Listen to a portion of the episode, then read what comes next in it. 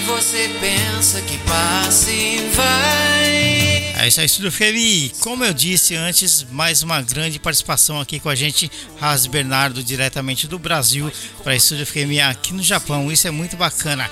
Depois da nossa abertura, vamos aí com a nossa entrevista exclusiva com esse grande músico brasileiro que faz um reggae sensacional no Brasil, beleza? FM aqui na programação Ras Bernardo. Programa Estúdio ao Vivo. Entrevistas via internet com músicos e bandas consagradas.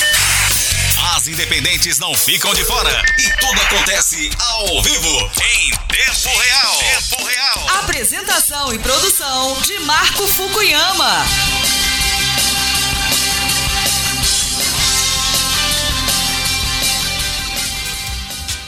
É isso aí, Ras Bernardo por aqui na programação, muito bacana, né? Vamos lá. Olá, Ras, muito boa noite. Salve, Marcos, boa noite aí, né? Boa noite a todos os ouvintes aí, né? Espectadores da rádio FKM. Um forte abraço para todos e a satisfação de estar aqui, né? No seu programa aí, esse convite muito honroso. Espero que eu possa responder todas as suas perguntas aí, porque eu, eu gosto muito disso, né? Já há tempo que eu venho dando entrevista e é bom falar um pouco da, da, da arte, da música, principalmente agora nessa era tão difícil que o mundo está passando. Bacana. Primeiramente, Raso, eu quero agradecer né, a sua participação no nosso programa. Como te falei, esse ano já completando quatro anos de entrevista, trazendo os nossos artistas para o Japão via internet. Muito obrigado pela sua participação. Também queria agradecer o nosso grande amigo e seu parceiro da Gama, né? Grande da Gama aí, Sim, querido da, da Gama, Gama aí, é. pela parceria, né? Muito obrigado, viu? Eu Demais. que agradeço. É isso aí. Bom, Bernardo, para começar, é, Bernard, né? Me fala alguma, me fala uma coisa, né? Na década de 1980 você integrou é, banda Novo Tempo, que depois passou a se chamar Lumiar e em seguida Cidade Negra. Como foi o início da, de carreira junto é, a Bino Farias e Lazão e da Gama?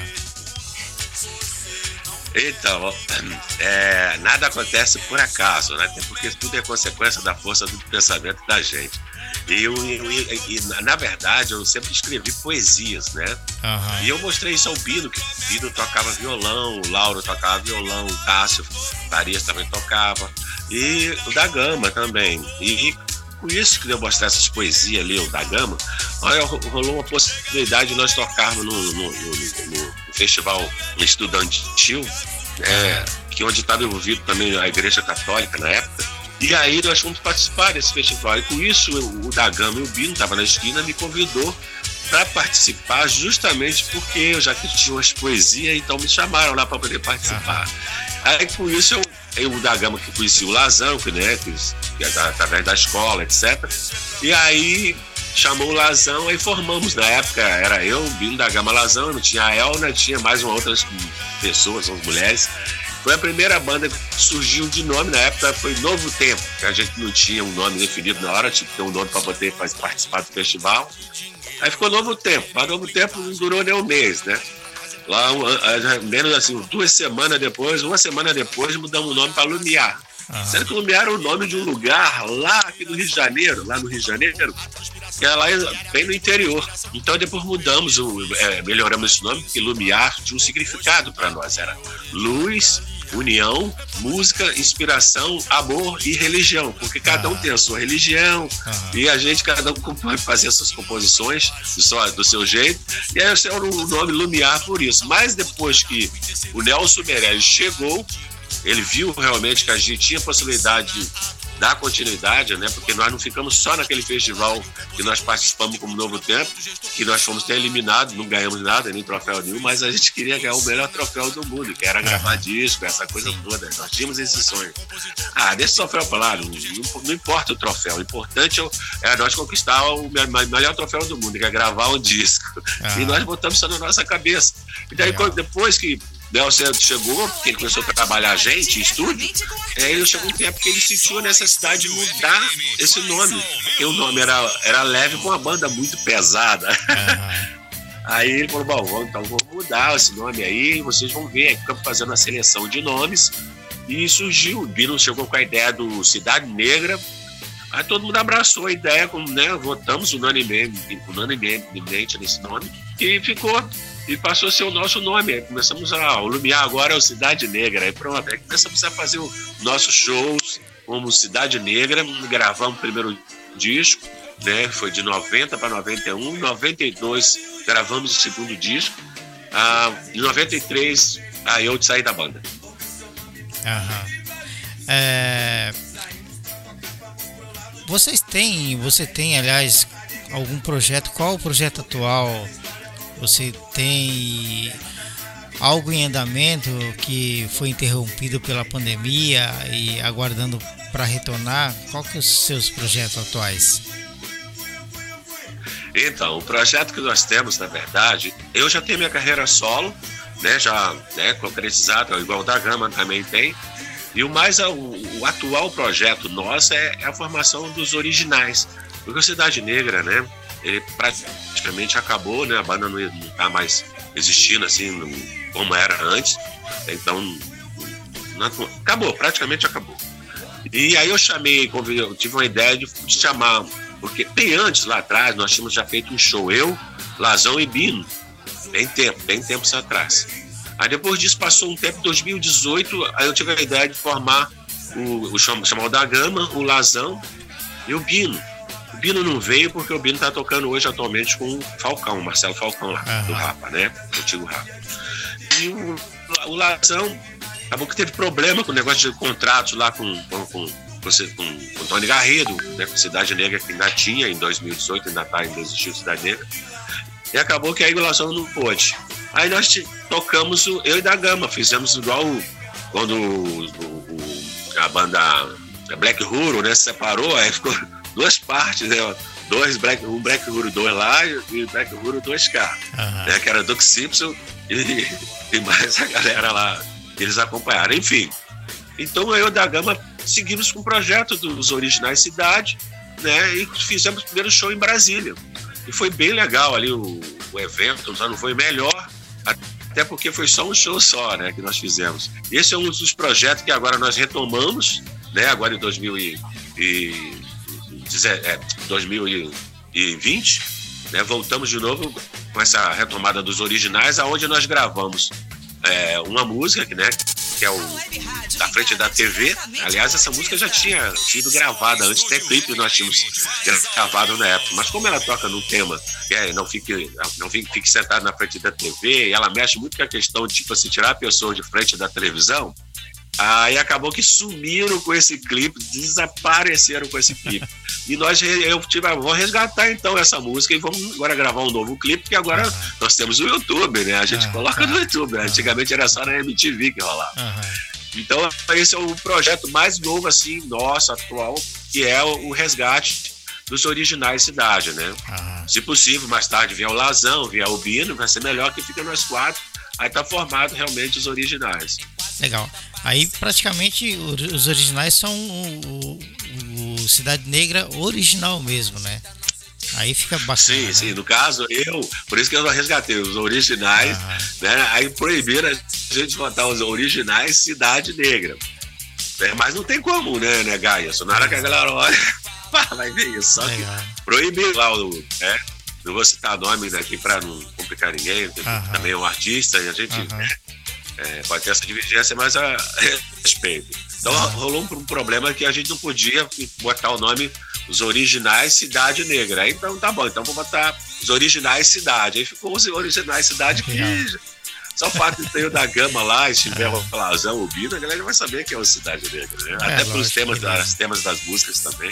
E, o clipe, e o clipe tá muito bom, a música é, com a nova roupagem também tá top, né?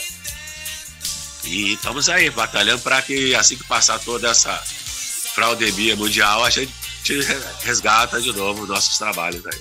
Legal. Estúdio FM, para quem está acessando aí a, a página da Estúdio, ouvindo em qualquer parte do mundo, no Brasil, no Japão, qualquer lugar, estamos ao vivo com Ras Bernardo, ele que foi é, a voz original da banda Cidade Negra no Brasil. Estamos ao vivo com ele numa entrevista exclusiva, né, direto do Brasil para Estúdio FM. Ras, gostaria que você falasse um pouco da sua participação, é, apresentações com as bandas KMD5, o bando do reggae e Dom Luiz Rasta. Como que foi isso, cara? Tô feliz em entrevistar você. Então, KMD5, tô, na tô, verdade, tô... então. o Cidade Negra ele se projetou mesmo. Foi quando nós fomos para tocar no, no, no, espaço, né, na Uni, né, União Nossa os estudantes ali na, na Rua do Catetes, né? Isso foi em 1987, 86, 87, por aí, mais ou menos, mais ou menos por aí. E, e ali nós começamos a, a, a divulgar o nosso trabalho, Sim. né? Nesse movimento que era o, o, era na Uni, onde tinha um projeto chamado Reg NEC, que era o núcleo Reg no Núcleo Experimental de Cultura. Ah. E onde tocava várias bandas, né? Foi onde nós, nós chegamos a conhecer na época o Bila Shock, né? Onde o Jean-Pierre fez parte também. É, é, até, até a galera dos Paralamas chegaram lá, como o Bi Ribeiro, né? Chegaram lá. E na época é, tocamos com o bando do reggae, que é a banda do Jair Soares, que é um monstro da bateria. Como eu adoro aquele cara. O cara é um dos melhores bateras do mundo, assim, pra reggae. E é onde conhecemos também a, a, a, a é, como é que é? A, a, a Syndicate, nós começamos, conhecemos Syndicate, nós, depois teve o projeto Coração Rastafari, e aí nós viemos a, nos apresentando em todos os projetos que aconteciam ali na, no NEC, né? E aí com isso nós começamos a se projetar tocar com essa galera, como né, o KMD5, porque o KMD5, na verdade, foi uma banda no qual nos influenciou muito, né? Foi até bom você tocar nessa, nessa questão, porque o KMD5 foi a primeira banda que começou a tocar lá na época de 1980, quando eles começaram com a banda Desaguada, né, que era o primeiro nome da banda. Depois mudaram para KMD5 e a gente ficava ouvindo ali na esquina a, eles tocando, eles tocavam rock, tocavam calypso, tocavam salsa, tocavam soul. Esse era bem eclético. E, e rock também, mais rock até. É, e acabou que a gente ficava ali, era a única influência que a gente tinha. E quando eles tocavam reggae, que a gente pirava, né? Foi onde nos influenciou bastante. E, e nós começamos a nos assumir também como, como uma banda de reggae. Até então nós também nós tocávamos um pouco de rock, porque o Lazão é mais roqueiro. E eu já fui, eu era black, na época eu era black, eu tinha aquele cabelão black. Uhum. O da Gama, o da Gama também era black, né? Já o Bino não, o Bino era da, da igreja, da família religiosa, não podia, podia se envolver. Mas era uma excelente música que ficava ali junto com a gente, sabe? E, e, acabou que foi isso aí que aconteceu. Essa participação com a banda, com, com, com o bando do reggae, olha, o bando do reggae, era o Bina Choque, era a Central Africana, era, era Foco Pop Ghetto Band, que eram as bandas que surgiram ah, naquela época. Assim. Eu esqueço alguns nomes, sabe? Porque era muita banda, né? A Foco Pop Ghetto Band, a banda folclore, banda folclórica do gueto Banda folclórica do gueto, acho que é mais ou menos. É. Banda folclórica popular do gueto. eu achava engraçado que daquele tempo tinha muito maluco, né? Que inventava os nomes muito doidos. E o nosso, nessa época, era Lumiar ainda, né? Quando nós fazíamos parte lá no NEC, né? era Lumiar. Porque o Cidade Negra nós fomos ter esse nome por, por volta de 1988 foi quando nós passamos a ser o Cidade Negra. Aí no 82, 88, então nós fomos para Bahia.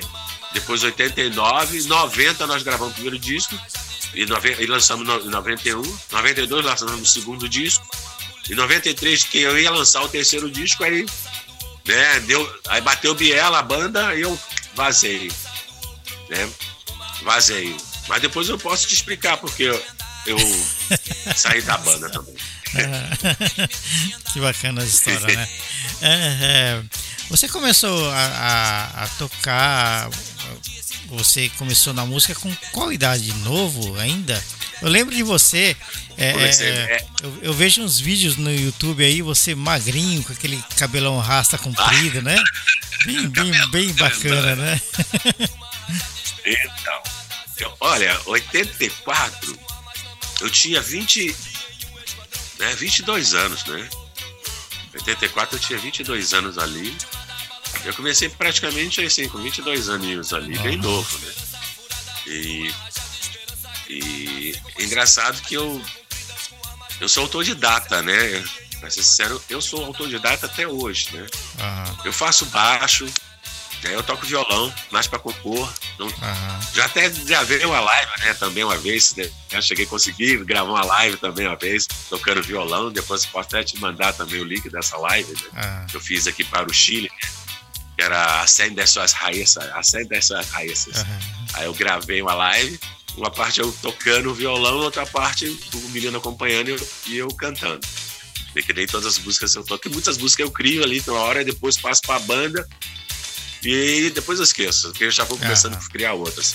E eu faço baixo de boca, bateria de boca, naipe de boca. Aí passo, a galera vai tira, a gente monta o trabalho, escrevo a letra e faço. Ou, e depois até é, comecei a, a- a- Aprendi também a cantar em, em sound system, né? E, né, Comecei a desenvolver essa. essa esse lado, né, também da cultura sound system foi em volta de 2017. Mas foi assim.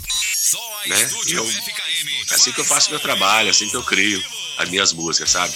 E, sou, e, e não, e não tenho vergonha de, de falar que eu sou um autodidata. Que, e não sei frase nenhuma de violão, mas eu, eu monto todas as, as, as, as, as, as melodias ali, formo né, a, a temática dela e pronto, e vou embora. Legal. Ah, agora eu queria que você falasse para nós sobre os álbuns Lute para Viver de 99, mil, é, 1990, aliás. É, nessa época eu estava em São Paulo ainda. E Negro do- no Poder de 92, eu já estava 92 eu já estava aqui no Japão. E no qual você participou? é? Então, eu participei, o primeiro disco foi o Lute para Viver, né? Um tema totalmente politizado, músicas totalmente politizadas, tocando nas questões sociais, combatendo nas letras, letras totalmente contrárias às ideias, às ideias de corrupção, totalitarismo, né? Essas coisas todas que nós sempre combatemos nas nossas letras, né? E também tocava na questão étnicas e também tocando na questão que muitos falam racial, etc. Eu falo étnicas porque eu não me considero como da raça negra, eu me considero da raça humana. Então, por isso que eu falo étnicas. Ah, Então, é, e questões ambientais também, né? Então, esse foi o nosso tema. E essa música Lute para Viver também era de autoestima, música assim de autoestima, como a música Lute para Viver, Não Capazes, né? Mensagem. E, então, são músicas que a gente, eu faz, escrevia, né? Não só eu, mas como Lazão também. Assim, mas pensando na, na, na situação que nós vivíamos, via e sentíamos. aham. E, e aí gravamos esse primeiro disco, Luz para Ver, que foi o que alavancou a gente com a música Falar a Verdade. E depois disso nós gravamos um outro segundo disco, que era o Negro no Poder, onde escrevi também um- uma letra, que é, até o, que é até o nome do disco, que retrata realmente um- a questão que nós vivíamos na época, na África do Sul, que é aquela questão do, do apartheid, que aliás existe até hoje, um pouco disfarçado, mas existe em alguns cantos por aí pelo mundo afora. E, e essa, esse disco vem combatendo esse lado né, dessa separação aí, dessa perseguição que, que acabou, graças a Deus, acabou na África do Sul. aham. E eu até tive a honra, depois disso, né, de nós tocarmos né, no, no- no show, quando o Nelson Mandela veio na apoteose, você está lembrado disso. aham. E justamente nós Legal. tocávamos uma música do Apartheid e convidaram a gente para poder participar. Que E eu tive a honra, eu, da Gama Bino, tivemos a honra de ah, falar e apertar a mão de Nelson Mandela antes de Nossa, ser que presidente da. África do Sul. Olha, me- arrepiei aqui de você falar isso aí. Caramba. É, isso é, eu falo com o maior Que orgulho. bacana, viu? Né? Parabéns, né? Isso é muito legal. né? Bacana. É, em 1994 você saiu do Cidade Negra e seguiu seu caminho, né? Já em 96 você com o seu primeiro álbum solo, o Atitude Pátria. Como foi a produção desse seu primeiro projeto solo? Então, Ah, pra, como você fez uma pergunta precisa, assim, até gostei, porque ela volta um pouquinho mais para trás para explicar, primeiramente, o que causou a minha saída, né? A, a própria gravadora em si, ela já estava incomodada um pouco também com as temáticas das nossas letras, né? Uhum. A gravadora não está preocupada com conscientização de ninguém. Eles, eles querem é números, eles querem saber de que disco que venda, né? Sim. Não discordo deles, né? Nunca discordei. Só que a gente tinha essa ideologia né, de cantar essa músicas assim, dessa forma. Eles queriam um tema mais que mais pop, essa coisa toda. E com isso, eu comecei a sofrer uma pressão da banda, né? É uma coisa bem parecida até com política mesmo. Aí começou a, comecei a sofrer uma, uma pressão da banda, porque muitas músicas estavam sendo minhas, que tocaram as questões né, de conscientização de todos os modos, estavam sendo eliminadas. Então estava mais aceitando assim mais músicas que realmente que era mais pop, né, mais descartável, coisa assim que realmente poderia vender. Embora eu nunca deixei de fazer músicas também românticas, você pode ver lá que então, tem conciliação, né? É. E, e, muitas outras músicas também mais suaves. Enfim, aí acaba que aí isso me fez com que eu saísse do Cidade Negra, ou seja, eu preferia, eu não saí assim também, larguei eles não, eu pedi que eles arrumassem um outro cantor ah. para que eles continuassem, né? Porque eu nunca sonhei em ter, destruir a banda, nada disso. E eu fui peguei e saí para poder continuar o meu trabalho. E quando eu uhum. saí, toda aquela letra que está no meu disco, que é assim que eu lancei em 94 para 95, né? É, toda aquela letra que, que tá ali era que seria do, do, do que estaria no, no, no, no, terceiro disco, né? E, e essas músicas, né, que eu, o Atitude Pátria, é essa atitude patriota que eu sempre tive, né? Porque muito amor pelo meu país, né? Nosso país. E isso para mim é uma coisa que a gente tem que levar para o resto da vida, porque o país é a nossa casa, né? País é a nossa casa e a gente quer o melhor para a nossa casa. Então, sempre pensei assim, então essa letra atitude pátria, ela, ela, é bem, ela é bem clara nisso, né? Aqui no meu país podemos ser felizes sim, né? Uhum. Todos os tipos, eu até falo, todos os tipos de raça, existe aqui nessa ação, tem que ter o um mexe-mexe para chegar na solução. E isso tudo está acontecendo hoje aqui no Brasil. então, é, é, eu, eu cheguei já com essa atitude pátria, dancei logo a atitude pátria, porque eu sempre tive essa atitude patriota, sabe? De tocar e querer o melhor para o meu país, né? E nosso país tem uma riqueza imensurável, né? Então eu, eu tenho essa, eu sempre preservei essa questão de a atitude patriota mesmo, de, de lutar pelo que é melhor para nós, né? no todo, né? Sim. É, agora em 1996 você é... Ah, me perdi aqui. Em 2006, aliás, eu falei 96, mas não, em, em 2006 é, você participou de uma coletânea Brasil Readings, é isso? Readings. Ah, é, sim. Como que aconteceu? Você recebeu um convite? Como que foi? Sim, sim. Na verdade, o, o Digital Dubs, né? Foi quem formou o Digital Dubs foi o Nelson Merelli, o mesmo aquele que pegou o Cidade Negra na ah, época lá e trabalhou e produziu. Ele pegou e também produziu, o mesmo também que pegou o Rapa e trabalhou o Rapa, produziu o ah. Rapa sabe? O primeiro, o Nelson Merelli era o primeiro baixista do Rapa, né? Depois ele saiu, o Lauro, o Lauro até entrou. Então, mas te respondendo, ali eu, eu lancei o Brasil Ridim junto com ali com Marcos Paulo Cruz, né, com o MPC, e foi aonde eu até que eu aprendi a cantar em, em, em cima do, do, dos Ridim e comecei a fazer sound system. Até porque é o Brasil Ridim ali que estava formando. Eu estava eu, Catra, né, o falecido Catra em memória, que já se foi e vários outros artistas aí, né, cara? O Ramos, tem também ali o Benegão, né? Tem uma galera, tem uma, selecionaram a galera ali, né? até me colocaram lá em cima, assim, né? Porque o Nelson Berelli deu essa ideia também.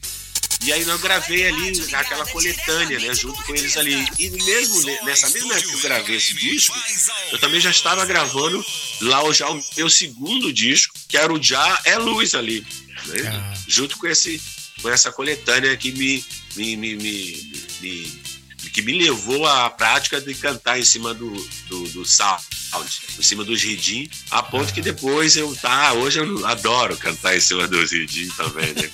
E eu curto muito. É. Então foi uma, assim, foi uma, uma experiência muito grande para mim, muito boa.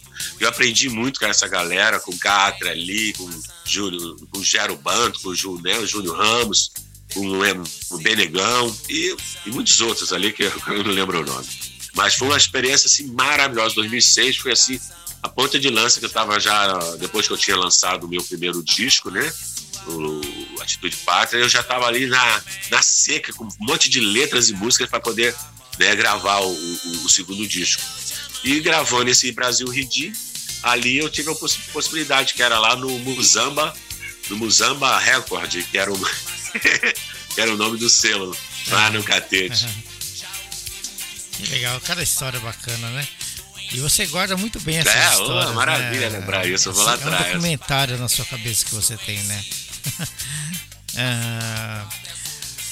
Você acha que a cultura reggae tem seu espaço no Brasil e como tem andado essa cultura por aí, Raz?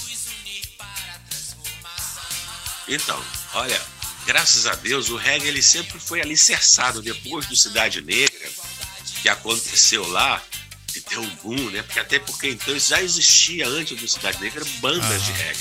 Só que elas não eram reconhecidas na, na, na, mídia televisiva, escrita e falada como uma banda de reggae. A maioria das bandas, como o Paralama tocava reggae, mas não era uma banda de reggae, era uma banda de rock.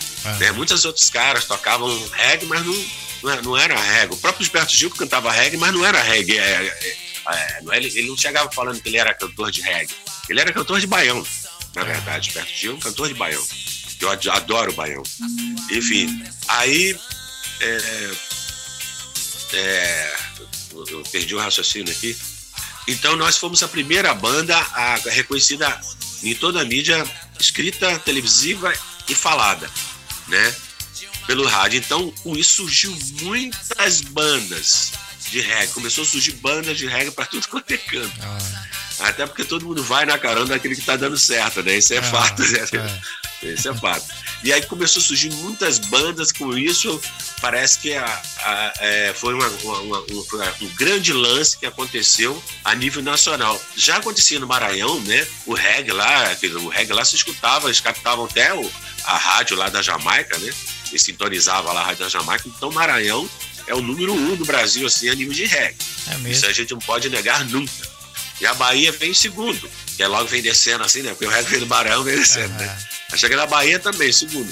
Sendo que nós tínhamos lá várias bandas na Bahia, no Maranhão, mas essas bandas não aconteciam, não eram conhecidas. E nós fomos a primeira banda, assim, do cenário no brasileiro e mundial, que depois nós viajamos para os Estados Unidos, né? Para França, etc., Jamaica, e fizemos essa representação lá fora, é, levantando, é, tipo assim, falando, ó, o Brasil também toca reggae. Ah, é e hoje, aqui, aqui na ilha mesmo, é reggae, aqui tem o das aranhas, e tem vários, tem a, tem a, tem a Irie, aqui tem a Purifile, no Rio Grande do Sul, nossa, tem muita banda. E depois tem uma ideia, deu a ideia de criar os, os, os grupos. Aqui nós temos a URG, né, o, a, o RC aqui, que é a União Reggae Catarinense. Nós temos lá no Rio Grande do Sul também, que eu dei a ideia para a galera criar, que é a URG, União Reggae Gaúcho. Né? Agora, só São Paulo, que é muito complexo, cidade grande, é muito difícil. Então, é. lá é um pouco mais é, fragmentado os movimentos. Mas rola muita banda de reggae também. O Brasil todo está implantado. Aliás, eu escuto mais banda de reggae hoje no Brasil do que meu sonho se realizou. Porque eu lembro que em 1980, 70, 80 era quando acabou o soul ali na época do Big Boy. Não sei se você lembra do Big Boy na época, né? Lembro, que falava, né? E aí ele apresentava as bandas, as, as equipes de soul. E aí nós era mais rock que a gente escutava. E eu sonhava um dia, um dia vou escutar só reggae. Hoje a gente escuta muito reggae. Aqui na ilha rola muito reggae. E isso eu fico muito feliz. O reggae está muito bem aqui no Brasil. O problema todo é, é que no Brasil a cultura não é vista como se fosse o, o petróleo, né? Não fosse o petróleo, porque a cultura também gera dividendos para o país. Ah. Eles acho que aqui eles não, não sabem muito bem ainda disso, não. Mas enfim, mas aqui tá bem legal de reggae, sabe? Agora com essa questão toda aí que deu, tá meio parado, mas assim que a coisa voltar, eu tava fazendo shows ali, Paulo, fazia sound aqui, acústico lá, com a banda tocando, me convidava, o Iri me chamava, a, a, a, também agora é a, é a, é a, a também me convidava, Produto Nacional do Sul, é, o, o, a tribo de Já lá com o Fauzi lá no Maranhão, né? E eu tava fazendo participação assim. No... Legal. Ah, legal pra caramba, graças a Já. Bacana. é, depois você participou também, né, de outra coletânea e aí sim veio, né, o seu segundo álbum solo que você já falou que é o Já é, Já é Luz, né? E aí eu queria que você Isso. me falasse como esse trabalho foi recebido pela crítica e pelos fãs de Ras Bernardo. Como é que é? Me responde, pergunta. Esse, esse álbum solo, né? É, como que ele foi recebido pela crítica e pelos fãs? Sim, ah! Olha, eu fui, na verdade, quando, logo assim, quando eu saí do Cidade Negra, muitas bandas tipo, parece que desacreditaram lá na Baixada Fluminense, onde ah. nós tocávamos, né? Muitas bandas desacreditaram também, parece que, parece que eles perderam um pouco da, da referência, que nós éramos uma banda de referência. E eu não sei se você lembra que antigamente não existia muito a galera com esse nome Raiz, né? E logo depois, que quem me deu esse nome, na verdade, primeiramente foi um, foi um, um, um, um costarriquense, né, que me deu o nome Ras, ele me chamava ah, Ras Bernardo, Ras Bernardo. Uhum. E uma vez ele falando, se preocupar de mim, qual é o seu nome? Eu falei, meu nome é Bernardo. Ele, ah, não, Ras Bernardo. Aí eu lembro disso. Depois disso, o Nelson, logo assim que eu saí do Cidade Negra, eu fui lançar meu disco, o Nelson olha, seu nome é legal, é legal ser Ras Bernardo. Falei, Caramba, teve um, um, um, um, um rapaz que falou isso pra mim, um cara de fora que falou isso pra mim. Então eu assumi o nome Raiz, até porque é. as pessoas confundem Raiz com Rastafari, etc. Mas é um uhum. título etíope que qualquer pessoa pode usar o nome Raiz. Ou é príncipe, é cabeça, né? E vai por aí, enfim. E, e eu sofri realmente muita, muito, porque muita gente fala, poxa, que você é louco, saiu do Cidade Negra, etc tal poxa, mesmo tempo também recebi muitos elogios, né? Porque a gente tem que sempre lá voz e contra. Uhum. Mas aí depois eu fui refazendo isso com o meu novo trabalho lá no Partido do Pátria, depois com o Jair Luz, e venho e vim lançando o meu trabalho. E com isso eu fui fazendo o meu nome, Ras Bernardo, Ras Bernardo. Cheguei a fazer um programa da Xuxa lá, antes, logo assim, depois da cidade também, né? Que eu tenho esse, esse vídeo, né? Eu do programa da Xuxa, como Ras Bernardo, ela apresentando como Ras Bernardo. E daí por daí antes surgiu muitos raspas no Brasil inteiro, né? muitos raspas é. surgiram no Brasil inteiro.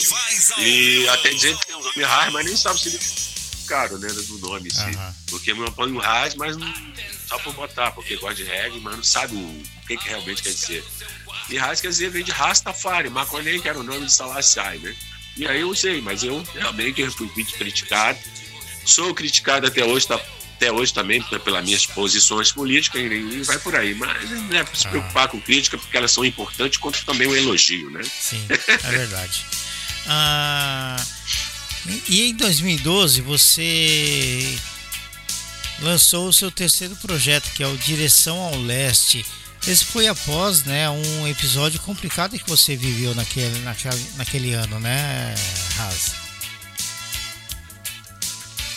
Olha, você soube disso, né? No atentado que eu sofri. Eu lancei o Direção Leste, que é um disco totalmente mais místico, assim, né? Ele tá cheio, a capa dele é toda mística, com, com um triângulo com, com, com, um círculo que, simboliza o Oroboro, né? A ah, cobra engolindo o rabo, ah, coisa assim. E fora o nome hebraico também que tem ali, que é o nome de Yeshua Hamashia em hebraico, que no Yin Yang, que é um, é um preto e, e branco também.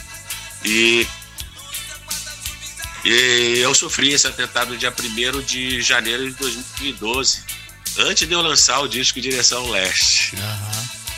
E eu sofri esse atentado porque eu me envolvi com política, né?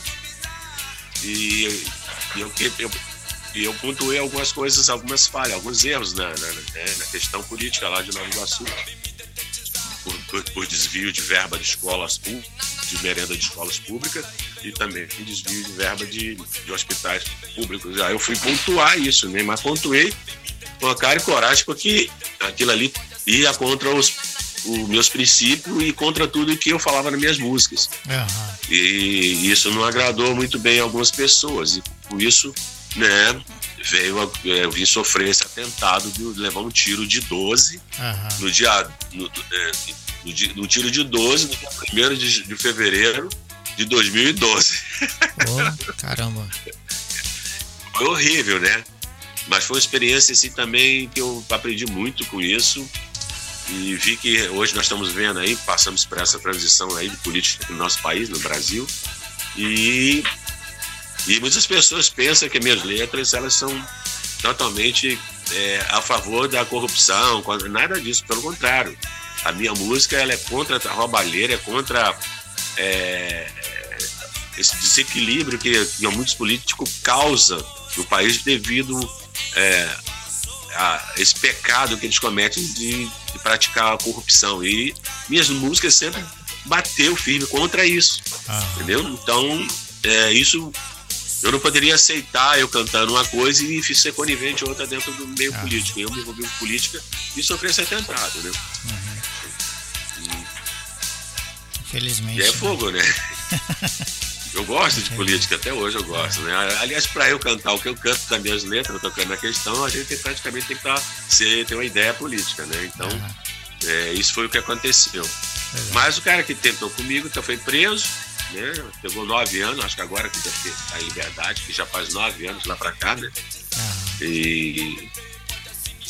Mas, graças a Deus, eu, eu sobrevivi para poder, justamente para poder gravar o meu, lançar o meu, meu atitude, o meu, como é que é, o Direção Leste, e agora o Loteria que tá vindo aí, Aham. né? E, e também mais e outras coisas que eu também passei até dar aula dub, né? Eu cheguei a fazer isso no Rio de Janeiro, né? Dando aula dub no Rio de Janeiro junto com o Digital Dub. E aqui em Florianópolis também cheguei a dar aula dub em algumas instituições é, públicas, como co- é, colégios públicos, sabe? Ensinando as crianças Aham. a como a cantar dentro do ritmo, dentro do. Né? Estudo também, que eu acho que você não tem isso na sua pergunta, eu vou lembrar aqui que eu também já cheguei aqui já também fazendo essa, essa ação cultural que eu já pretendo implantar aqui também em Florianópolis, Bacana. que é essa aula dub para jovens aprenderem como é que canta essa coisa toda. Cultural, cultura nas Legal. escolas. né? Isso é muito bom, né? Isso é muito bom. É, muito legal. Não, não ficar só para passar um pouco. né? É, vou passar o que você sabe, né? Ah, você, você é natural de Belfor Roxo, né? Na sua família já tinha alguém que gostava de reggae? Como que você começou a gostar desse estilo musical? Lá atrás, né? Então, é, corrigir, na verdade eu sou natural mesmo, Paraná, eu nasci no Paraná. Ah, você é de Paraná, paranaense. É, é, eu nasci Ah. no Paraná, sou paranaense, foi lá que eu Ah. nasci. Mas fui criado no Rio de Janeiro. Belfor Roxo. né? Aham. Fui criado no Rio de Janeiro.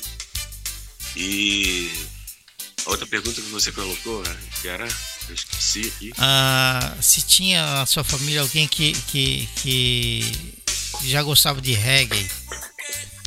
Ah, sim, sim, isso. Não, na verdade, né?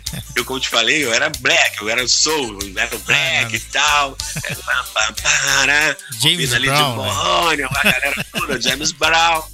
E aí, pá, eu era black. Até então, os rastas, os black, tinham uma afinidade muito grande com o próprio. Bob Marley mesmo. Aham. né, era fã do, do, do- do James Brown, né? E, enfim, eu já era envolvido com essa cultura né, da música né, afro, né? E aí, quando eu comecei a ouvir reggae, foi mesmo. um- Eu ouvi reggae, foi. Eu lembro que eu ouvi reggae foi em 1970, 79. Eu vi a primeira vez que eu ouvi reggae. Né? Eu ouvi reggae, é o que um amigo meu me apresentou. Eu ouvindo aquilo, eu falei, nossa, que viagem, né? E, e o reggae, na verdade, depois quando eu descobri que o reggae ele é sincopado, né? Porque ele tem essa questão da batida do coração, Ah, e isso foi me, me encantou. E eu lembro uma vez, quando eu estava já fazendo uma música, uma letra minha, o Isaías, o irmão do falecido Bino, irmão do Bino, tocando comigo, e eu falei, virou para mim e falou: O que você está cantando para é um reggae. Eu falei: Eu cantando reggae? Ele é, tô cantando reggae. Beleza, aí dali comecei. né? Quando eu fui para a cidade, lá para o Lumiar, comecei a cantar, aí eu já bebi nessa influência que o próprio KMD5 também ah, tocava reggae. Legal. E ali fui pá, fui saindo a coisa do soul. Nós cantávamos calypso também, um pouco de calypso. Eu lembro que eu cantava calypso. Nunca mais cantei calypso. Calypso eu podia voltar um pouco pro reggae, calypso, misturar um pouquinho. E aí, com isso, eu fui pegando o reggae e fui vendo outras vertentes do reggae. Então, uhum. ali eu me entreguei, porque quando eu vi que o reggae abria essa possibilidade para outras vertentes, porque o reggae não se limita só no Rio, no, naquele roots raiz. Ele tem o new roots, tem o dance hall, temos o ragamorph, temos o raga, é, temos o, o, o, o dust, temos o, o dub poet, e milhares de outras é, é, vertentes, e aí me abriu, abriu assim, um leque assim, de, de aprendizado, que aí eu falei, ah, não, então agora é reggae mesmo, pronto. E já vi pessoas dançando o, o, o reggae, e eu perguntando que música é essa, as pessoas não sabiam. Eu falei, isso é reggae. Eu tenho que explicar às pessoas que é reggae. Que muitas pessoas, às vezes, o radialista, às vezes ele ele tá ali, mas ele não tem a informação precisa. Às vezes coloca a música ali e não, ele não sabe nem dizer o que, que é. O cara ali é amador, tá colocando lá, mas não sabe dizer, olha, vocês estão ouvindo aqui, é um blues. Vocês estão ouvindo aqui, é um soul. Vocês estão ouvindo aqui, é um reggae. Agora, esse aqui é um reggae, a galera fala, mas reggae? Isso aí? Eu falei, é um reggae. Sendo que é a vertente é, tipo assim, dance hall. é o dance hall. É o reggae. Né? Aí a galera entende. Então, eu comecei a beber nisso e eu, ah, eu falei, ah, então é isso aí. Hoje, então, eu tô fazendo já a questão de misturar, cantar um pouco em cima do, do, do, do ritmo dub poet. Ou seja, poesia e dub, né? E eu, isso aí me, me abriu meu, meu campo assim de, de, de de aprendizado e de criação também, aguçou mais a minha criatividade. Foi a melhor coisa do mundo. Aliás, cada dia que passa, eu estou sempre ouvindo e, aprendendo mais. Né? Hoje, o que eu curto muito é o Turbulence, curto também o Mavado, curto Desirê, curto Sisla. Nossa, é uma infinidade de cantores que se a gente for falar aqui, a gente passa só a gravação toda falando é de milhares. E isso me faz eu ser esse guerreiro nato, né? De ah, na veia. Né? Ah. Mas eu escuto um pouco de tudo, né? O rock, eu escuto o rock, eu escuto um pouco de tudo, porque a gente tem que também aprender com as outras, outros ritmos, outras, outras é, influências. É, inclusive, diversas rádios rocks no Brasil tocam reggae também, né? Tem a ver, né? Sim. Tem tudo a ver, né? É, hoje a galera não toca reggae, não sei, a galera vai lá, liga e reclama. É. toca reggae. É... Naquele tempo já tocava, mas não falava, né, Sim. que era reggae. Uhum. Nós falamos aí de James Brown, eu lembro que um amigo meu que tinha um programa de rádio que era rock também lá no interior de São Paulo, perto de Ribeirão Preto.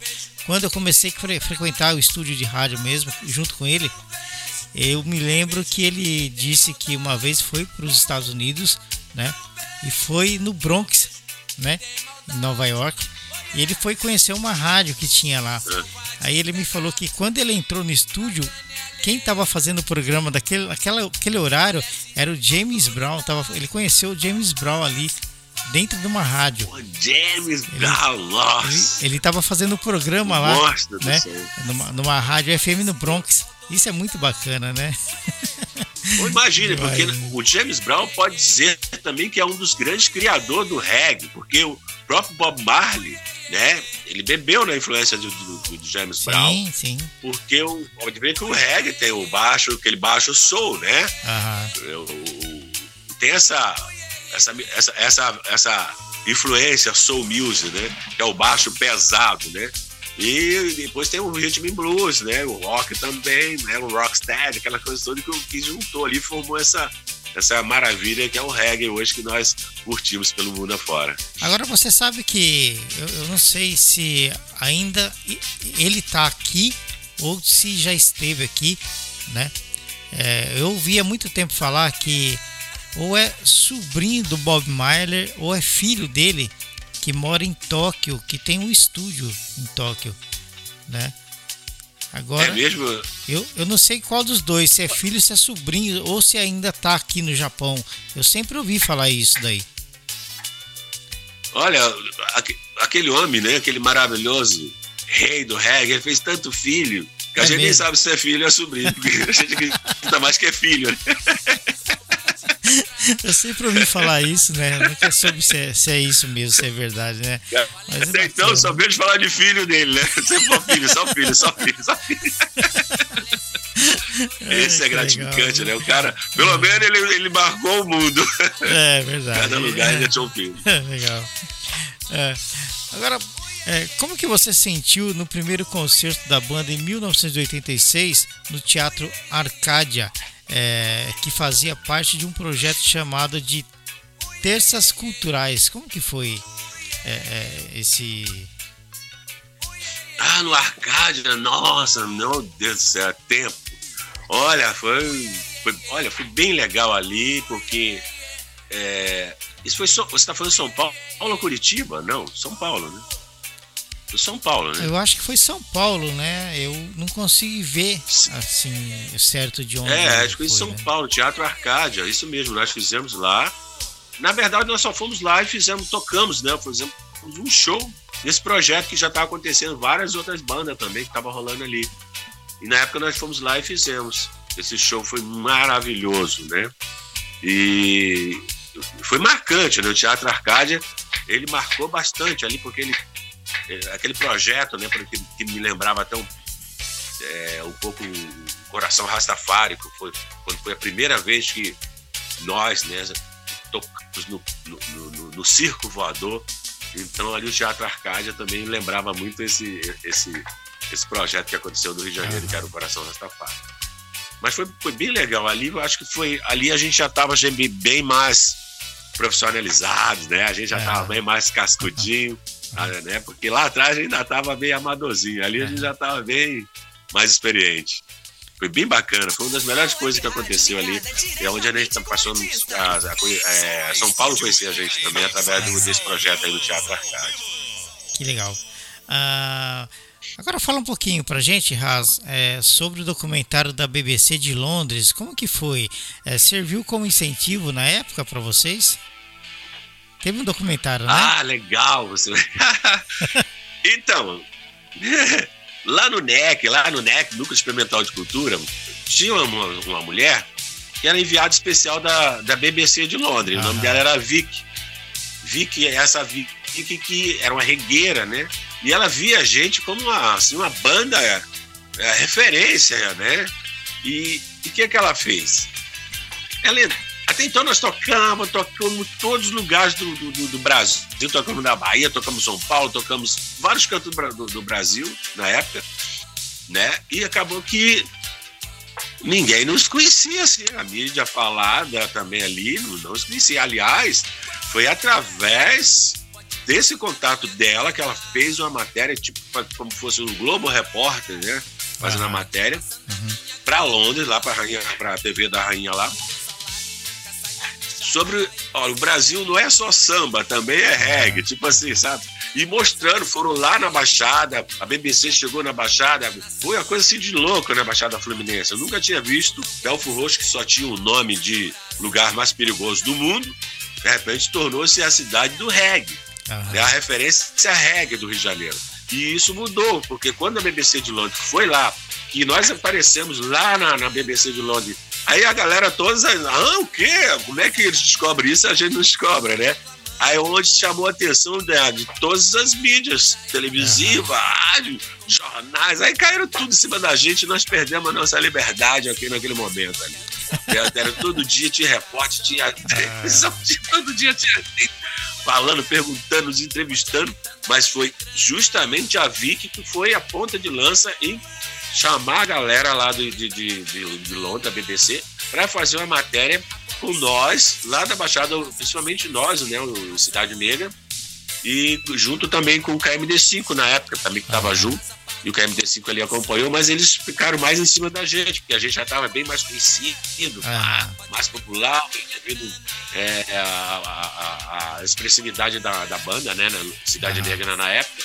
E com isso, para ser sério, foi o que realmente chamou a atenção e que causou realmente o nosso reconhecimento na mídia escrita e falada no Brasil. Que legal. Foi através de, desse, desse contato da BBC, que foi a ponta de lança para tudo acontecer. Que bacana. Uh, agora, olha que legal. Como que foi a participação de Jimmy Cliff na música Mensagem? É, qual o sentimento que ficou de estar ao lado de um ícone do reggae jamaicano aí no Brasil? Jimmy Cliff é um cara que eu sempre gostei das músicas dele, muito bacana, viu? Nossa, eu também. Marcos, inclusive, muito bom. inclusive Jimmy, o... o Jimmy pra mim, né, depois do Bob Marley, é Jimmy Cliff, Peter Tosh, Bonnie, aí vem, segue aquela galera, né? Aham. Porque, olha, o Jimmy Cliff, ele, pra mim, é um dos sim, os maiores cantores também de reggae do mundo, né? Até hoje, né? Eu, eu acompanhando ele. Agora, naquela época eu era magrinho, ele também era magrinho, né? Ah. E agora ele tá mais gordinho, cara. É. Depois que ele envelhece. Inclusive, inclusive o da Gama.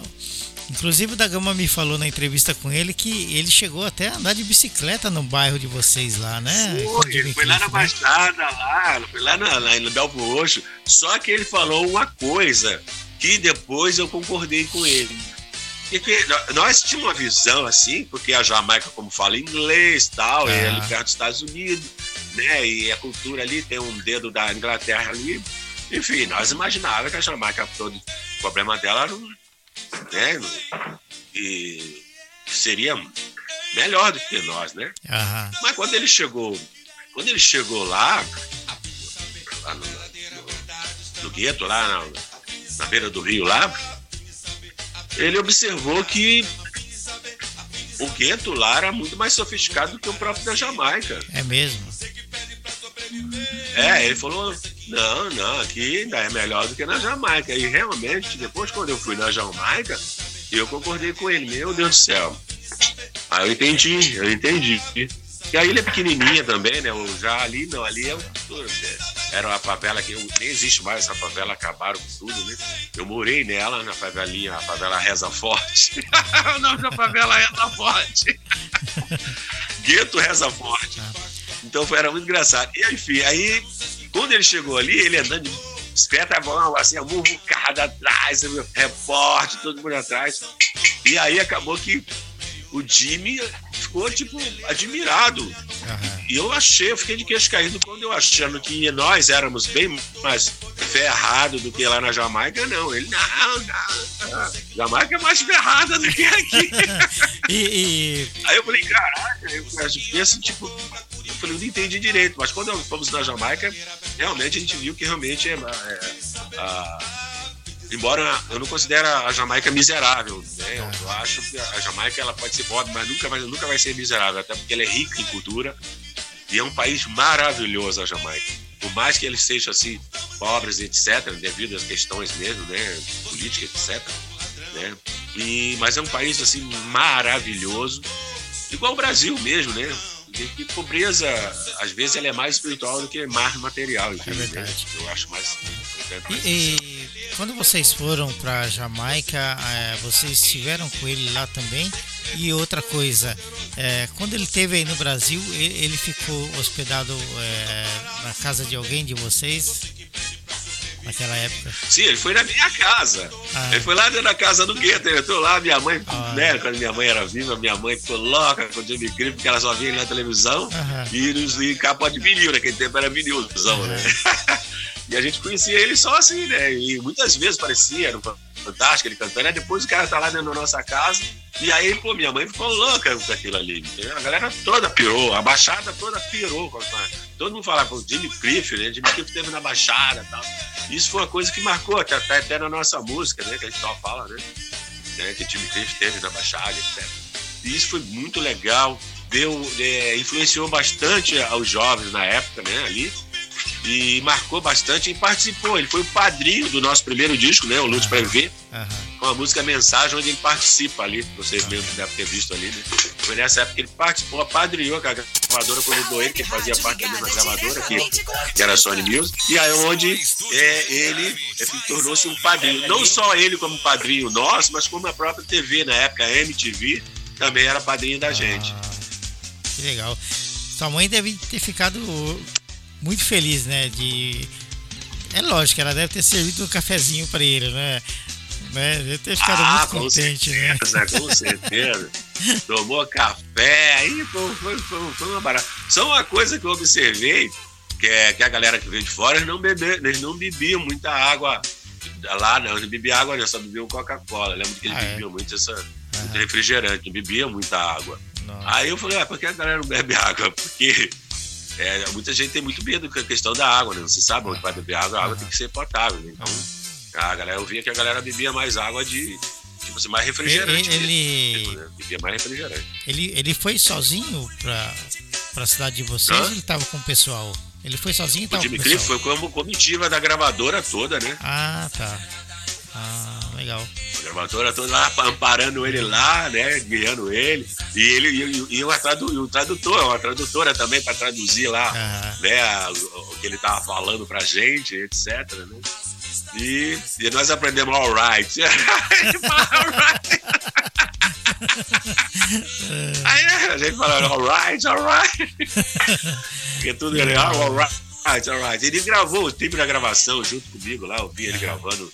É, foi na Som Livre que nós gravamos na época quando existia Som Livre, que agora não existe Sim. mais. E foi lá que ele gravou ali no, no Mensagem. E foi assim uma coisa maravilhosa. E depois dali ele, ele ficou no Brasil, foi pra Bahia, teve filho lá. É outro também, que é onde passa tem É, filho, né? Que- Porque o, o, Rasta tem um estilo muçulmano, porque o Jimmy, Aham. Jimmy Cliff ele é um muçulmano, né? Ele não é Rasta, como todo mundo pensa, né? Ele é um muçulmano. Ah, ele é muçulmano? Isso é legal. Aham. Ah, é? Ó, Pode ver que você não vê ele gritando, ah, Rastafari, não vê, nunca viu. Olha ele sempre com aquele chapeuzinho e roupa bem muçulmana, né? Pode Ah. reparar que ele é um muçulmano. caramba. É. Cada história bacana, né? Por isso que eu acho que É, Por isso que eu acho que o programa Estúdio ao Vivo é interessante, Raspo. Porque tem essas histórias que é desconhecida do povo brasileiro, né? sim. Muitas- muita gente não sabe é, de muitas coisas, né? Né? Eu queria te falar uma coisa que é, agora em 2021 a- o programa Estúdio ao Vivo está fazendo quatro anos, entrevistando nossos artistas, entrevistando vocês, trazendo as suas histórias para o público brasileiro aqui no Japão e em qualquer outro lugar do mundo. E isso vai virar um projeto, viu? Esse, esse programa vai virar um projeto. oh. Então, é, é, o projeto vai ser transformar todas essas entrevistas em um livro, né? Vamos tentar produzir isso aí em um livro, né? E Legal, bacana. espero que o bacana. pessoal goste, né? Vai documentar tudo, né? É, Documentar tudo isso aí é muito legal. porque tá tudo gravado, né? Tá tudo gravado, tudo escrito, né? É, Mas, é tudo escrito na aí, mão isso aí, mesmo, né? Então eu vou arquivando tudo, vou guardando tudo, né? Então, é, o ano que vem vamos começar a pôr em prática e passar tudo isso aí por um livro, né? Vamos ver se vai dar certo, né? Será que o pessoal vai gostar? ó, ó, já Né? deu certo, né? Não existe nada que a gente, não- a gente não queira que não venha pra gente, né? É verdade. Então é. Aham. É, agora fala pra gente como que foi tocar no festival é, Reggae Sunsplash em Montego Bay, né, na Jamaica. Você falou que teve lá, né? Então, essa que foi a vibe, né, que rolou. Porque é, eu não sei se vai fa- fazer essa pergunta, mas eu vou, posso de repente te dar uma ideia aqui antes. É, tocar em Montego Bay para nós foi assim o sonho realizado nosso, né? Aham. Eu acho que todo cara, que toda banda de reggae, todo cantor de reggae sonha em cantar no, no festival que, que- de, de- de- de grande nome, como era o Sunsplash. Hoje é o, Sun, o Rotonton, o Sunsplash, o Rotonton, o Sunsplash. Hoje é que circula pela Europa, né? Aham. É, já deve ter tido aí também no Japão, não sei se já teve aí, né? Sunsplash, Rotonton, não sei se já Não, chegou aí. sei. Mas já pela Europa toda, eles, ele, hoje ele tá caminhando. Mas naquele tempo não, ele era, ele era só ali em Montego Bay. E eu lembro que na época, nós- bem antes, nós, nós fizemos um show. Nós fomos fazer um show no, pro, pro, pro- pra, é, de reggae ali no, no, no estádio do Fluminense, aqui no Rio de Janeiro. Aham. E não deu ninguém lá no, no, no- no estádio, tá? Não deu ninguém. Isso ali, uns, pelo, pela extensão, era no estádio, mil pessoas estava vazio. Era para ter ali no mínimo 10, 20 mil. E aí só o que aconteceu? Aí o, o cara pedindo pelo amor de Deus para nós tocarmos, e até nós tocamos. No fato de nós ter tocado lá, tinha um francês lá que ficou, olhou a gente e achou a gente muito parecido com uma banda Steel Pulse. Aí conversou lá com o Nelson e foi embora. Não é que ele chamou depois a gente para abrir o show do Pulse lá em Bourges, na França.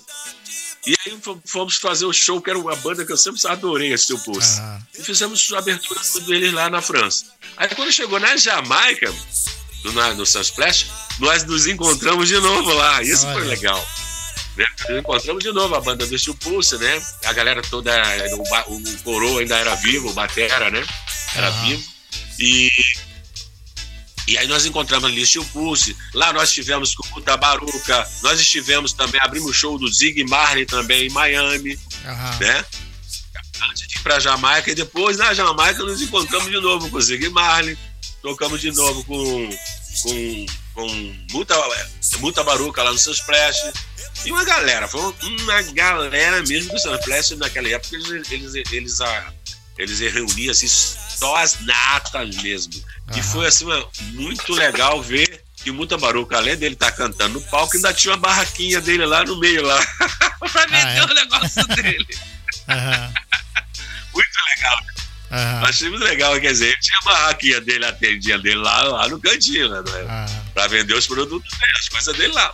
E lá no palco ele cantando também, né? Isso Olha. que eu achei interessante. que legal. Foi muito legal na Jamaica. Uhum. O cara é tão guerreiro que ele ataca de todos os lados, né? É Acho verdade. que é o certo. O jamaicano é, é isso aí, ele se vira nos trilhos. É verdade. Isso é legal pra caramba. Isso aí foi uma experiência que nós tivemos lá na Jamaica. Uhum. Daí, poxa, eu achei interessante porque eu nunca tinha visto um mar tão limpo, tão lindo como foi, como foi o da Jamaica. O problema é que tinha que passar pela roleta, lá, a praia lá tem que passar pela roleta, pela roleta, né? Sim. Pra ir pra praia, né? Uhum. Que legal. Então isso ah. foi muito engraçado, foi marcante na nossa vida. Bacana. Em 1992 você se despediu da banda com o álbum Negro no Poder, né? Você até já falou dele. É, foi difícil para você sair da banda? Você depois veio, né, o, Olha, o, o Garrido, Eu né? sofri né? muito, né? A minha saída foi dolorosa, né? Eu sofri muito, a, os meninos ficaram um pouco sentido comigo, né, por eu ter saído. Mas não dava mais jeito, a gente não tava mais se. A gente não tava mais. A banda já não tava mais aquela banda que era o, o Lumiar, que era o Cidade Negra no início. A, a banda tinha. Eu já não tava mais cantando com a alma, assim, né? Eu uhum. acho que palco é para incorporação. A gente chega no palco, a gente tem que é, vivenciar aquilo que a gente está falando, Sim. interpretando e cantando. Uhum. Se perder isso, a gente fica muito. perde a. perde a, a, a essência, né? Perde a graça. A né? Perde a essência. Uhum. Então eu tava perdendo a minha essência ali porque a, a energia já não estava boa. Então a gente tem que estar em comum, em comunhão, né? Uhum. Todo mundo na mesma, vibra, mesma vibração positiva. Quando alguém está um, fora da vibração positiva, falando igual Bob Marley, positivo, vibration, até porque quando a gente está todos juntos com a mesma vibração positiva, tudo flui positivo, tudo caminha positivo. É verdade. Se tiver um ali, é igual andar com carro com pneu furado, não, não tem como, não vai dar certo. Vai acabar desequilibrando toda a estrutura. É verdade. Eu, eu preferi sair para que realmente é, eles continuassem, né? E continuou, graças a Deus, né? Fiz, fizeram sucesso, mas eu sofri muito, sofri muito e a ponto que até ver um, um dia da, o próprio Tony Garrido virar para mim e falar uma coisa mais difícil, né? Que aconteceu na minha vida é tentar tirar a sua imagem, né? Da, do Cidade Negra. Eu virei para ele, não, cara, eu nunca tente tirar a minha imagem faça a sua. É verdade, né? Falei, não tire a minha, faça a sua. né? Uhum. É, não se preocupa com a minha imagem, certo? Uhum. Eu falei, faça a sua. Isso eu falei para ele. E isso foi doloroso realmente, sair do Cidade Negra, mas eu não tinha outra opção. E eu também sempre acreditei muito. Quando eu fui para Cidade Negra, eu, eu era metalúrgico, trabalhava de galvanoplastia, e eu tinha famílias, eu, eu saí oito anos de uma firma para me dedicar numa coisa que todo mundo falava, será que isso vai dar certo? Tipo assim, ninguém acreditava, todo mundo achava que era uma utopia aquilo ali. Os pretos tocando reggae, que ia gravar, a gravadora ia lançar a gente. E eu larguei oito anos de firma e acreditei nisso e deu certo. No Cidade aconteceu, todos nós nos demos bem. E depois eu senti a necessidade de sair justamente porque eu tinha que sair porque a energia já não estava muito boa, então a gente não pode mandar uma mensagem para o povo com baixa vibração, tem que estar com a é vibração verdade. positiva para que as pessoas que estão ali né, recebendo a mensagem recebam com, com uma mensagem convicta, com convicção de que realmente eu estou fazendo aquilo ali com a minha alma, né? Então, eu penso assim como Bob Marley, quando a gente vê Bob Marley cantando, quando eu vi a Jenny Joplin cantando, é, as pessoas cantando com a alma, se entregando. Então não pode ter nada que venha interferir para baixar o astral. Tem que estar super astral para chegar ali e mandar a mensagem de, de já, né? Para já que está em todo mundo ali. É verdade. Então eu acredito muito nisso. E eu sofri mas o, tem, tem, certos, tem certas coisas que às vezes a gente tem que pagar mesmo preço para poder fazer a coisa certa. Aí foi o que eu fiz, eu achei que fiz a coisa certa e estamos aí até hoje. Hoje já estou lá com meu irmão da Gama, estamos juntos aí, né, de novo, e é isso. Hoje eu falo com todo mundo, falo com o Lazão, falo com o Bino, não existe mais essas picuinhas, né? Tá todo mundo seguindo o seu caminho, né, numa boa. Legal. É isso aí, hoje na programação do Estúdio FM, Ras Bernardo, né, o vocalista original da banda Cidade Negra com a gente aqui na Estúdio FM. Agora queria que você falasse pra gente, Ras, o que, que você acha das nossas novas plataformas de ouvir músicas, as, novas, as nossas web rádios? Elas são aliadas das bandas tanto como as consagradas como as independentes. O que, que você acha? Acabamos ajudando Olha, o que... trabalho da, da galera? Né? É, é, eu acho maravilhoso tudo isso que aconteceu, né? Até porque antigamente, né, a gente para poder dar uma entrevista tinha o jabá. Antigamente, aliás, até hoje algumas rádios aí é muito famosa de rede ainda cobram o jabá assim. É mesmo. E, e hoje dia, com essas plataformas digitais, com as, as, as web rádios, é a melhor coisa do mundo, porque nós temos possibilidade não só ali no limitado ali de uma rádio, mas estar, é, por exemplo, para o mundo todo, embora hoje a gente pode considerar ah. um pouco mais fragmentado as coisas, mas não tínhamos, não tínhamos como é, é, ficar no, né, retrogado, porque o mundo é isso mesmo, é evolução. Então acho maravilhoso que hoje a gente tem as plataformas digitais para a gente divulgar, vender né, músicas. E isso tinha que mudar. Como foi, recentemente nós lançamos aí o, CD, acabou o vinil, acabou o vinil, lançamos o CD. O CD hoje é coisa de passado, ninguém mais quer ter CD. É verdade. ninguém quer mais ter CD. É porque lota a casa, um monte de bagulhada, ninguém é mais verdade. quer ter bagulhada em casa. Porque um pendrivezinho, põe tudo ali e pronto. E outra, não precisa mais ser pendrive, daqui a pouco nem pendrive, o cara vai ali no stream, ali, pipipi, pá, no spot, abre no celular, põe no rádio, pô, o carro já tá vindo, tá com tudo montado, o cara já tá só apertar pronto. ali já tá, aí mesmo já tá assim. Uhum. Então, é, é, maravilhoso, né?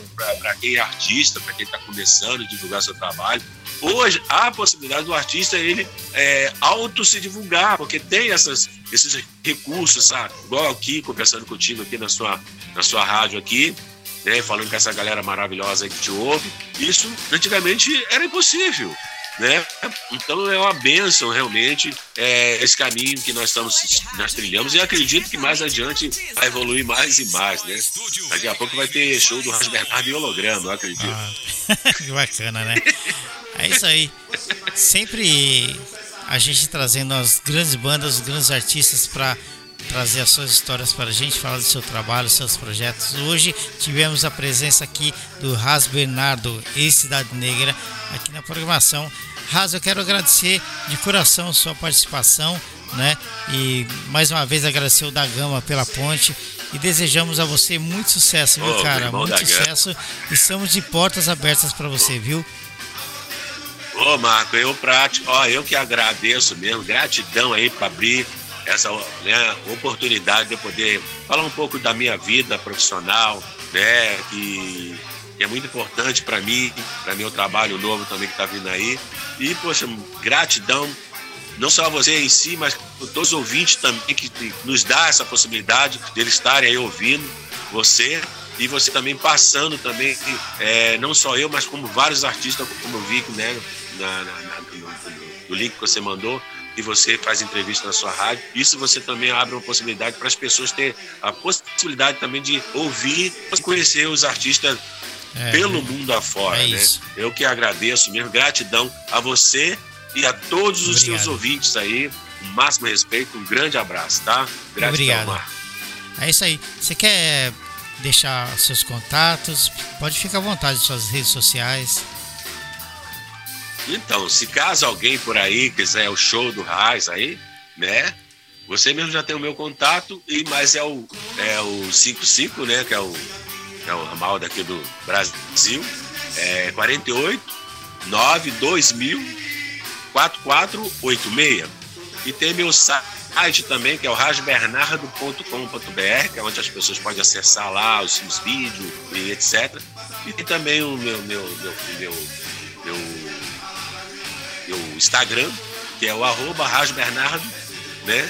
E, e aí, clica no Google e acha lá o Rasbernardo.